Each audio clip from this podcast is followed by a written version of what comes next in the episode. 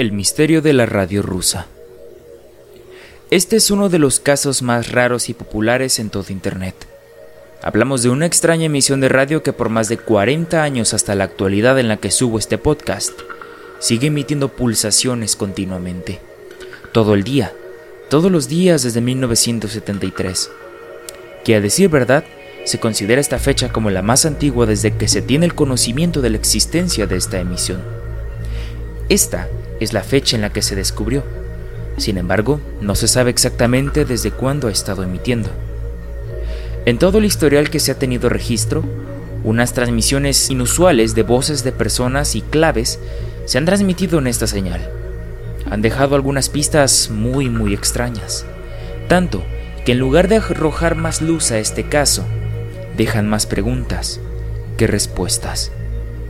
Hablamos de la enigmática estación UVBB76. Lo que estás escuchando es un fragmento de cómo suena esta radio. Si quieres escuchar tú mismo la transmisión de radio en vivo, puedes buscar en YouTube transmisiones en directo de esta. Hay mucho contenido de este tema en todo YouTube. Durante los más de 40 años desde que se descubrió, la emisión ha tenido a lo largo del tiempo ciertos momentos inusuales, donde los pitidos son interrumpidos por una voz humana de hombre o mujer, diciendo algunos nombres y números en ruso, que forman parte del alfabeto radiofónico ruso. Nadie sabe qué significan estos códigos. Además de pitidos en clave morse, también se tienen registrados algunos momentos en los que se detectaron conversaciones muchas de ellas inentendibles, y algunas otras sonaron como si alguien hubiera encendido el micrófono por accidente. Además de estos sonidos, también han emitido sonidos de prueba, como el canto de un gallo e incluso música, en especial la canción del lago de los cisnes. Hasta ahora no se sabe si estos pitidos son producto de un sistema interno del aparato que transmite o si es un micrófono que está todo el tiempo encendido. En algunas ocasiones este pitido se ha interrumpido por algunos minutos e incluso por horas. Se sabe que es de origen ruso. Esto debido a que aficionados a este misterio y con conocimiento en radios, pudieron con mucho esfuerzo rastrear y localizar el origen de esta frecuencia. Se localizaba en Povarovo, en Rusia, a unos 40 kilómetros de Moscú.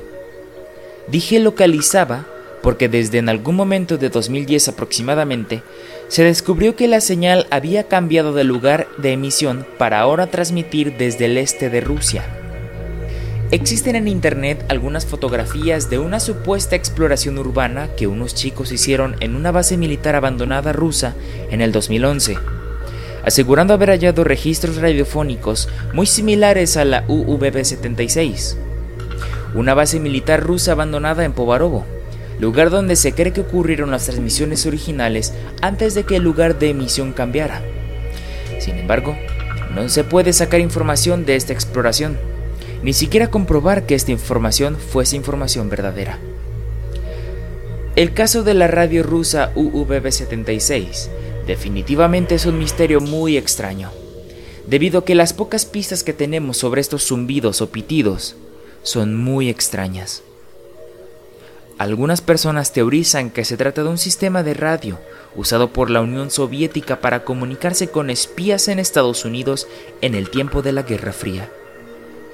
Otros afirman que se trata de una señal de radio para comunicarse con un avión no tripulado listo para bombardear algún objetivo en específico cuando esa transmisión de radio se le ordene o deje de transmitir definitivamente o quizás una forma de comunicarse secretamente con personal militar en alguna otra parte del mundo.